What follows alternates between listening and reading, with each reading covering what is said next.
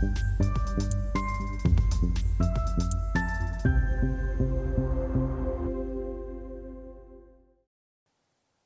Bonjour, bienvenue sur Investor TV dans notre émission Idées de placement. En ce début d'année, pour ceux qui s'intéressent aux crypto-monnaies, nous avons euh, invité euh, différents experts euh, du domaine à nous livrer leur point de vue sur les perspectives 2024. Et aujourd'hui, c'est un habitué de la chaîne que nous recevons, c'est Louis-Alexandre de Froissart, le président de Montagne Conseil et Patrimoine que nous accueillons en visio depuis, alors je ne sais plus si vous êtes à Bordeaux ou en Dordogne, je, confonds toujours. Ah, là, je suis en Vendée, là. Je suis en Vendée. Ah bah vous êtes en, Vendée, voilà, effectivement. on n'était pas, on n'était pas très loin. Euh, Louis-Alexandre, bonjour, euh, meilleurs vœux. Euh, Peut-être deux mots pour ceux qui ne vous ont pas encore vu sur Investor TV, euh, sur votre votre activité, donc votre cabinet de, de, de conseil en, en, patrimoine, en gestion de patrimoine. Oui, bonjour Stéphane et très bonne année. Donc euh, nous sommes basés, euh, une équipe basée à Bordeaux, une dizaine de personnes, et euh, notre approche est une approche de conseil en gestion de patrimoine. Je dis bien conseil parce que nous sommes majoritairement rémunérés par des honoraires dans le cadre d'abonnements et de missions d'assistance. Et il y a donc un certain nombre de diplômés dans notre équipe, y compris une diplômée notaire, et nous abordons l'ensemble des actifs. Et donc à ce, titre, il est évident que nous devons avoir une compétence en crypto, et c'est pour cette compétence aujourd'hui que j'interviens à vos côté. Tout à fait. Alors, première question, entrons dans le vif euh, du sujet. Donc, euh, comment anticipez-vous l'évolution réglementaire euh, des, des crypto-monnaies pour 2024 alors, une chose est sûre, c'est que l'Europe a pris de l'avance et la réglementation est prête en Europe, ce qui fait que, par exemple, les sociétés comme Circle ou Coinbase sont allées obtenir en France euh, leur statut euh, de PSAN, enfin leur, enregistrement de, renforcé de PSAN, de prestataire en service d'actifs numériques. Donc ça, c'est un fait. Du côté euh, de d'autres pays, on peut dire qu'en Asie, il y a quelques quelques poussées réglementaires euh, qui ont permis à, des acteurs d'être enregistrés. Et puis au niveau américain, ben, on est en plein dedans puisque avec la problématique des ETF, eh bien, ça nous montre qu'il euh, y a des projets de réglementation, mais tout n'est pas véritablement bien bouclé. D'accord. Alors c'est plus ou moins lié, euh, donc concernant l'adoption, cette fois par les institutions financières, et quel impact ça pourrait, avoir sur le cours de, des cryptos? Donc effectivement, un ETF, c'est un, un, principe qui va permettre de, un fonds qui va permettre à des institutionnels ou des privés fortunés de suivre le cours de Bitcoin sans en posséder eux-mêmes.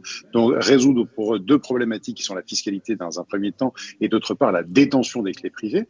Et donc cet outil est, est vraiment à disposition d'un public beaucoup plus large. Et donc on peut imaginer qu'une fois l'effet de surprise euh, passé, euh, il y ait une tendance à long terme, comme sur l'or à l'époque, euh, qui amène une hausse des cours. Voilà, on peut l'imaginer, mais ce n'est pas une certitude. Ok. Alors, euh, les crypto-monnaies donc ont un usage, on va dire une fonction financière, mais aussi une, fonction opérationnelle. Euh, quelles sont les technologies émergentes qui pourraient, euh, là encore, avoir un, impact sur la valeur de ces cryptos? Alors, en fait, on, a euh, quelque chose qui est arrivé en 2023 avec une conjonction entre euh, l'intelligence artificielle et, les cryptos, mais pour moi, il faut regarder euh, plus loin. il y a la problématique sécuritaire de l'ordinateur quantique. Alors, on n'y est pas encore, hein, mais à mon avis, je pense qu'il y aura pas forcément un danger, mais à mon avis, plutôt une augmentation des compétences des, blockchains qui elles-mêmes accepteront ou s'accapareront les techniques de l'informatique quantique. De toute façon, n'oublions pas une chose, c'est que les technologies blockchain sont aujourd'hui peu utilisées et ont un potentiel de croissance énorme dans un certain nombre euh, d'actes de tous les jours, à commencer par la finance et la tokenisation euh, du monde financier. Ok.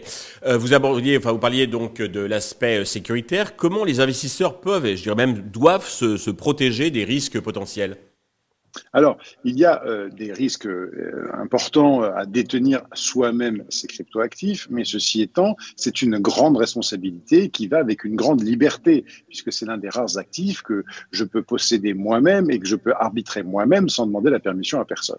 Donc souvent on dit don't trust, verify, et la fameuse acronyme qui est DIOR, do your own research. Faites vos propres recherches, ne croyez personne et vérifiez. C'est la première des choses que l'on doit faire parce que ça évite par exemple, de prendre des, euh, de, se faire attraper, arnaquer ou d'avoir du, des systèmes d'hameçonnage qui viennent vous prendre vos informations et vos informations qui peuvent être vos cryptos. Ensuite, il y a des, initiatives comme la société Neftur euh, qui termine une augmentation de capital qui vous permet d'aller sécuriser les approbations que vous pouvez donner quand vous allez faire des opérations en, euh, en finance décentralisée ou DeFi.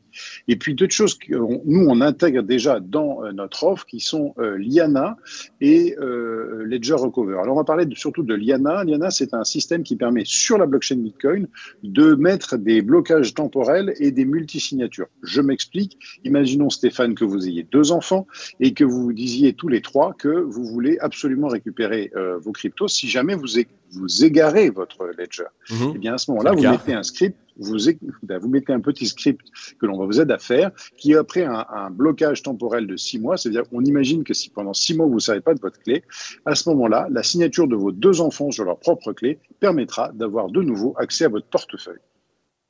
Parfait. Alors si on, repart, on revient sur l'aspect donc euh, financier, quelle est votre vision globale du, du, du, marché pour 2024 et quels sont les, euh, les facteurs clés donc à, surveiller pour euh, éventuellement saisir les opportunités?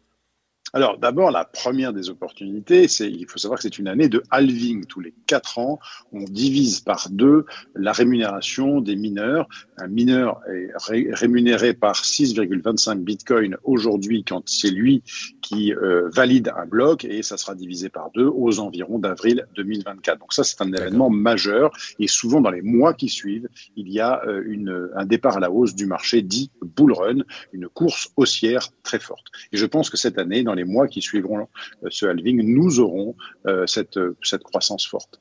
Après, il faut savoir que Bitcoin, c'est quand même lui qui drive le marché, c'est quand même lui qui dirige le marché. Donc, d'autres, d'autres cryptos vont suivre, mais souvent, ça se passe en deux temps. D'abord Bitcoin et ensuite les autres cryptos actifs. Je pense qu'on est sur une, à partir de la deuxième partie de 2024, on devrait être sur une, une année très favorable aux cryptos, ce qui n'empêche pas d'avoir un accident de parcours d'ici là.